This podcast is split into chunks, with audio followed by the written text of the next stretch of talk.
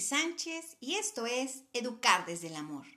En el capítulo de hoy vamos a hablar de las etapas por las que pasa un matrimonio. ¿Te ha pasado o has escuchado frases como ¿qué pasa después de la boda? ¿Por qué cambió mi matrimonio cuando llegaron los hijos? ¿Cuántas parejas jóvenes sienten que fue un error casarse porque los problemas van en aumento? Es común escuchar ya nada es igual, ya no es el mismo de antes, no me escucha, ni me cuenta nada, ya no se ríe de mis chistes, no me atiende, solo ve por sus hijos. Frases comunes que escuchamos o decimos y que con nostalgia anhelamos sean como al inicio del matrimonio. Y esa es una espera inútil, ya que todos los seres humanos cambiamos. Obvio que no existe ni matrimonio, ni familia, ni persona perfecta. Pero lo que sí existe es información real que nos ayuda a comprender que el amor no es que se termine, sino que se transforma, dependiendo de las edades de los esposos y de los hijos, así como de las circunstancias y experiencias vividas. No es lo mismo recién casada que cuando llega el primer hijo, o cuando hay más hijos. Es diferente también el momento que se vive si los hijos son pequeños o si son adolescentes, o bien cuando el nido está vacío porque los hijos se han ido. Todo esto es lo que veremos hoy en los ciclos vitales de la familia. ¿Por qué es importante saberlo? Porque nos brindará paz, una paz de saber que el matrimonio en la mayoría de los casos no se está muriendo, sino que son situaciones propias de cada momento y que nos permitirán buscar estrategias para cada etapa. Finalmente los hijos son prestados y se van a ir un día de casa y vuelve la pareja a estar sola como al principio. Y créanme, Vale la pena prepararse para ello. Al estudiar la maestría en ciencias de la familia hace ya unos años, nunca imaginé cuántas cosas podría aplicar a mi vida personal. Así que de esto se trata este podcast, de compartir lo aprendido. A lo largo de la historia de la humanidad, la familia ha sido motivo de estudio, por ser el lugar donde las personas aprenden los valores que les guiarán a lo largo de su vida. De ahí la importancia de la congruencia entre el hacer y decir de los padres, ya que los, los hijos nos observan todo el día. Por lo tanto, ya lo decía el Papa Juan Pablo II, si la familia avanza, el mundo también. La mayoría de las parejas se casan con la ilusión de permanecer unidos hasta que la muerte los separe y de educar hijos trascendentes para la sociedad. Pero, ¿qué pasa en el camino? ¿Por qué todas las películas y cuentos terminan en se casaron y vivieron muy felices? ¿Por qué no hay segundas partes? Porque nadie te cuenta lo que viene. Eso es justo lo que pretendo compartirte hoy, las diferentes etapas del matrimonio, donde cada una tiene su encanto. Invertimos mucho tiempo en aprender nuevos idiomas, a tocar instrumentos, a manejar la tecnología. Invertimos años en la educación para sacar una licenciatura, especialidad, maestría, doctorado, en fin. Y está bien, ya que nos puede brindar prestigio, credibilidad, ingresos y hasta un mejor puesto. Pero, ¿y qué pasa con la preparación para la formación de la familia? ¿Cómo vamos a amarla? Debemos educarnos para amar y ser amados, ya que amar es un arte y como tal requiere de conocimientos que tenemos que llevar a la práctica. La falta de conocimiento acerca de la palabra amor ha generado inestabilidad en muchos hogares, lo que repercute directamente en nuestra sociedad, dejando huellas emocionales en niños y jóvenes hijos inadaptados, inseguros, frágiles, poco tolerantes y con conceptos de amor distorsionados. Incluso vemos en aumento que muchos jóvenes ya no se quieren comprometer en una relación y que las muestras de amor se condicionan y peor aún, se cosifican, con frases como, si me quieres, demuéstramelo. Y eso no es amor. Algunas respuestas a esto las encontraremos en las siguientes preguntas. ¿Por qué los jóvenes perciben el amor así? ¿Quiénes son sus modelos? ¿Qué ejemplo de amor y entrega estamos dando los padres hoy en día? mi experiencia personal y profesional, que llevo más de 20 años conviviendo con familias y niños, puedo percibir que existen puntos relevantes para trascender, para trascender positivamente en nuestro proyecto voluntario de familia. Y digo voluntario porque uno decide unirse en matrimonio, asumiendo los roles correspondientes. ¿Cuáles son esos puntos relevantes? Pues el matrimonio es una sociedad y como tal, primero hay que conocer qué hay dentro de ella. Deben considerar que son dos personas individuales, que antes de ser esposos son personas con historias, costumbres y valores propios. y que ahora tendrán que compartir y respetar. Segundo, ¿a dónde quieren llegar? ¿Cuáles son los planes que tienen juntos? ¿Para qué se casaron? Y para ello es elemental crear un proyecto de vida en pareja. Cuando se conoce el para qué, se entiende y se acepta el cómo. Y tercero, ¿con qué me voy o me puedo enfrentar? Y es aquí donde radica la importancia de conocer el desarrollo o ciclo vital de la familia, que nos permitirá percibir las características esenciales de cada momento. Y quizás dejemos de ver como problema situaciones que son propias de la etapa, que nos permiten cuestionarnos si vamos bien o requerimos una pausa para entrar en comunicación con la pareja de un tema en particular. Conocer el ciclo vital nos impulsa a vivir en una constante revisión y balance del momento presente de la pareja, sin nulificar, ni relativizar, ni minimizar ciertas conductas y actitudes, donde el tiempo para resolverlas es importante, antes de que se conviertan en una costumbre y se debilite la relación de pareja, o peor aún, se dejen huellas difíciles de perdonar. Los hijos encontrarán el equilibrio y la seguridad de su persona en la convivencia con unos padres que se aman y se respetan. Por lo tanto, la armonía de los esposos es una condición indispensable para la formación de los hijos. En esta primera parte vamos a ver las dos primeras etapas de cinco que son por donde transita el matrimonio y donde cada una tiene características especiales ya que al ser la familia un sistema, lo que pasa en un integrante afecta a todo el ambiente familiar y conocerlo nos permitirá entender muchas situaciones. ¿Cuáles son esas etapas? La primera, matrimonio sin hijos. La segunda, un matrimonio con hijos pequeños. La tercera, con hijos adolescentes. La cuarta, cuando los hijos se van. Y la quinta, la vejez de la pareja, los sueños cumplidos. En este podcast, parte 1, veremos las dos primeras, matrimonio sin hijos y con hijos pequeños. Y en el siguiente podcast, la segunda parte, hablaré de las tres restantes. Es necesario escuchar el primero para poderle dar sentido al segundo. ¿Cuál es esta primera etapa? La etapa del matrimonio sin hijos.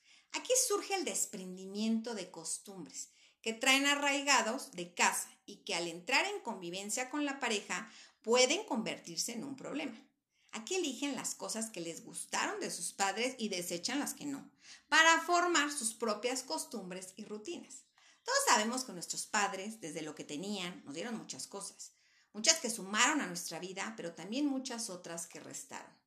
Debemos tomar en cuenta que cada cónyuge llega al matrimonio con una identidad personal ya formada, de tal manera que tengan claro que el otro u otra no será quien solucione los problemas personales, o peor aún, pensar que podrán cambiar o reformar a su pareja. Es una etapa donde la idealización va de salida y entra la realidad. Esa salida de idealización en ocasiones se confunde con frases como lo voy a cambiar, le enseñaré a vestirse mejor, le quitaré sus vicios. Cuando tengamos un hijo, va a cambiar. Todas estas frases deben estar resueltas antes de casarse, porque nadie cambia, a nadie. En el amor uno se acepta como es. Y si te sientes salvador o salvadora, vas por un camino equivocado. Aquí nadie debe ser terapeuta de nadie. Nadie es la media naranja de nadie, ni la parte que le faltaba.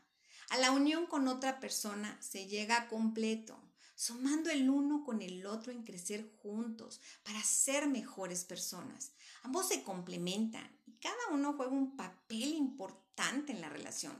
Es una etapa donde pasan mucho tiempo juntos y en una libertad absoluta y total. También llega el encuentro de costumbres. Cada uno intenta establecer sus costumbres y valores que traen de su familia, los cuales no siempre funcionan con la nueva pareja, ya que existe un encuentro de culturas que deberán afinar. Es una etapa donde surgen los primeros conflictos, tales como cuándo visitar a los suegros, dónde comer el domingo, incluso hasta cómo organizar la cena. Conocer que esto puede pasar nos permite establecer acuerdos en común sin emitir juicios. Cuando de lo contrario se ignora que esto puede pasar, pues los esposos pueden llegar a sentir que fue una equivocación casarse y se llenan de suposiciones, que lo único que hacen es agrandar los problemas. En esta etapa, las ilusiones y deseos están basados en su historia, en las costumbres que compartieron con sus padres y hermanos, las cuales pueden ser saludables y realistas, o bien neuróticas y conflictivas. Tanto en el desprendimiento como en el encuentro son etapas muy productivas y emocionantes, llenas de planes, de ilusiones. Vives como en el noviazgo, pero con tu marido, con tu esposa junto a ti. Son etapas importantes de acoplamiento, con momentos difíciles, porque él deja su ropa tirada en el baño y eso saca tu peor parte, te pone fatal. Y pero aún si él pretende que tiendas la cama como lo hacen en su casa. En fin, cada uno quiere imponer las reglas de su casa. Y obvio, surgen las luchas de poder entre grandes victorias y grandes derrotas. Es el arranque de la nueva convivencia donde el idealismo y perfección de la pareja se desvanece y puede surgir la desilusión, el resentimiento, el enojo, incluso hasta sentirse engañado porque te preguntas, ¿por qué no me dijo que era así? ¿Por qué no me di cuenta que era así? Otro factor importante a considerar es todos aquellos comentarios o consejos, obvio, no pedidos por parte de la pareja, hechos por otras personas y sin afán de dañar, que dan sus sugerencias con una expertise suprema, como si el matrimonio llevara un manual. Esto en muchos casos es perjudicial, porque cada quien ve las cosas desde su trinchera y preparación. Un matrimonio es cosa de dos, de ahí la palabra casados, casa de dos. Y es importante hacer caso omiso a tales consejos, ya que en ocasiones pueden llegar a pelear una batalla que es ajena, que no es tuya. Menciono algunos ejemplos. No le digas cuánto ganas porque entonces te exigirá más. Tú establece que los fines de semana no se come en casa porque tú no cocinas. Yo me pregunto, ¿y si quizás ambos disfrutan de cocinar juntos y de invitar amigos? ¿O si quizás el sumar ingresos les permita cumplir sus proyectos de pareja tan deseados? ¿Por qué luchar con situaciones ajenas de personas bien intencionadas, pero altamente disfuncionales y, y metiches? Es una etapa donde deben entender que el noviazgo queda atrás y amaneces con él o ella y con sus buenos y malos momentos.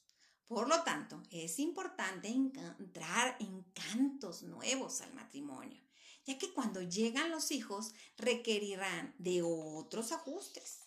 Cuando una pareja se une porque ya viene en camino un hijo, se pierden estos periodos esenciales de acoplamiento y pueden surgir problemas fuertes, ya que de golpe se adentraron en las tres primeras etapas donde cada una tenía características esenciales por vivir. Segunda fase, cuando llegan los hijos. La llegada de un niño requiere de espacio físico y emocional. El matrimonio que apenas se ha acoplado a vivir en pareja necesita abrir espacio para recibir un nuevo miembro. Esto plantea la necesidad de reestructurar el matrimonio en lo que a reglas se refiere. La esposa Puede sentir celos de las atenciones y ternura que ahora son para el bebé. Y el marido puede sentirse desplazado porque los cuidados y las atenciones que antes para él eran para él, ahora son para el pequeño, que además demanda la atención de su madre las 24 horas del día. El esposo hace de su trabajo su principal actividad, ya que le dedica más tiempo, lo que implica pues estar fuera de casa más tiempo. La esposa pide mayor participación de su parte, ya que de ella debe de multiplicarse en mil pedazos para desarrollarse en tu trabajo, para cumplir como mamá, esposa, amiga, hija, dueña, empresaria, empleada, en fin, porque ahora cuenta con menos tiempo aunado al desgaste físico que tiene, que es mayor, ya que son edades muy demandantes. Es una etapa donde crecen las obligaciones, pero también las satisfacciones. Ves los primeros pasos del hijo, su entrada al colegio y la cara que pone cuando llega un nuevo hermano. Abundan las fotos y los videos. Y los padres se muestran orgullosos de la velocidad con la que sus hijos pequeños adquieren habilidades, la edad de la inocencia y de las múltiples gracias de los hijos. Crece la necesidad de tener seguridad económica, emocional y de crecimiento. Por lo tanto, es muy importante que la pareja se mantenga unida en estas metas para que en este proceso de crecimiento personal y profesional sea paralelo.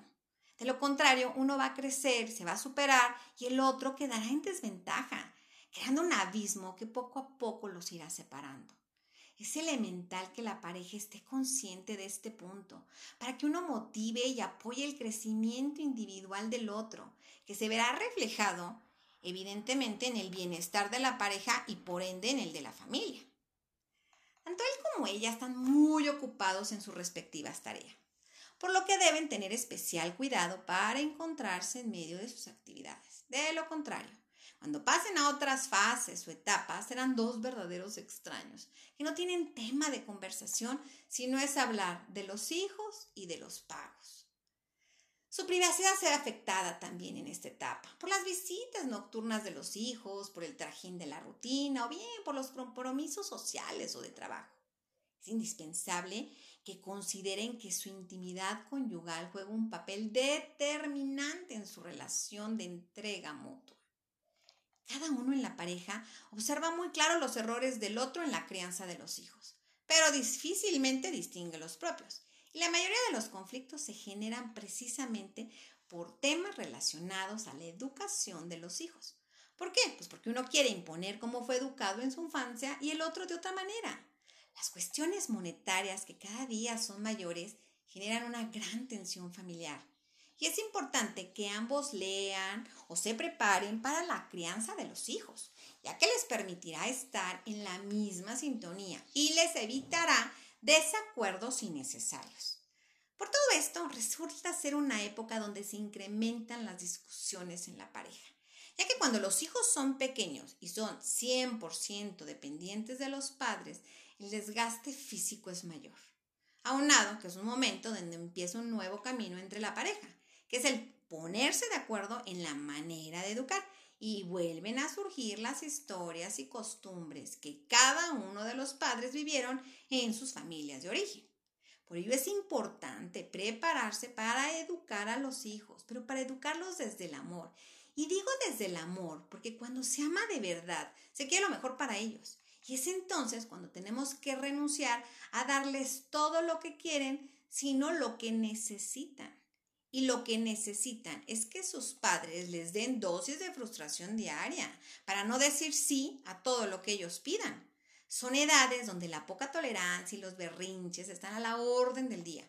Y si los padres no están preparados para ello, con facilidad pueden caer en las complacencias a los hijos y con tal de que no lloren o los dejen estar tranquilos, esto traerá grandes consecuencias en las dinámicas de crianza y muy trascendentes, ya que nuestra misión como papás es prepararlos para la vida. Y la vida no siempre salen las cosas como uno quiere. Y si no los enseñamos a esto los padres, yo me pregunto, entonces, ¿quién los enseñará? Es un momento de volver a sentarse en pareja, a crear ahora ya no solo un proyecto de pareja, sino que ahora se suma un proyecto en su paternidad, que es la continuidad de ese proyecto de pareja. La pregunta es, ¿qué quieres para tus hijos? Y eso les dirá el cómo lo van a lograr. Ambos tienen que tener claras las reglas, normas y consecuencias en la educación. La madre suele decir, soy la bruja y la mala para los hijos, porque el esposo está tan enfrascado en su trabajo y la madre suele sentirse sola, no en todos los casos, pero suele suceder aun cuando ella también trabaje fuera de hogar. El padre suele estar menos tiempo en casa y cuando llega ese fin de semana tan esperado, algunos padres no quieren vivir conflictos con los hijos y acceden a las peticiones de ellos, volviéndose la madre la que pone las reglas y consecuencias durante la semana. Y el fin de semana el padre se convierte en un papá Disneylandia, una casa con grandes momentos permisivos para los hijos, ya que el padre verbaliza, verlos tampoco.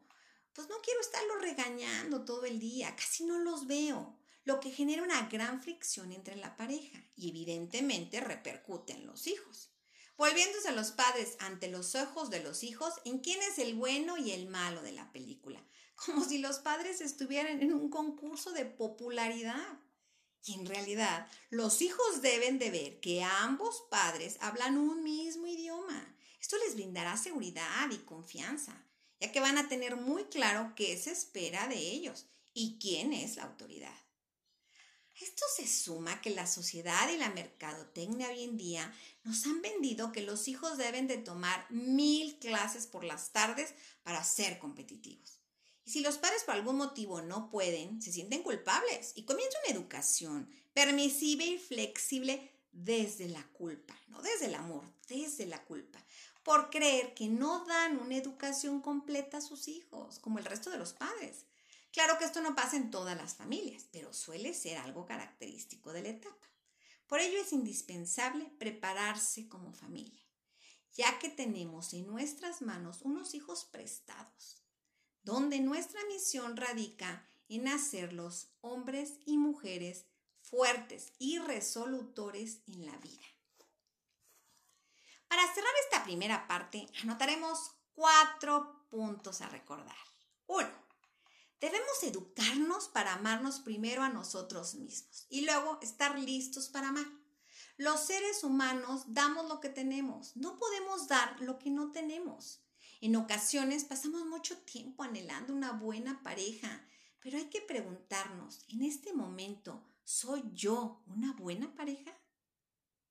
Dos, para amar hay que crecer como ser humano, para saber escuchar, entender, perdonar, comunicar y respetarse. Tres, cuida tres cosas principales en tu matrimonio. La intimidad sexual, la amistad. Deben ser amigos, ya que han construido una familia con hijos para educar y sueños por cumplir, una casa, vacaciones, en fin, tienen un proyecto de familia. Y si no lo tienen, siéntense a hacerlo.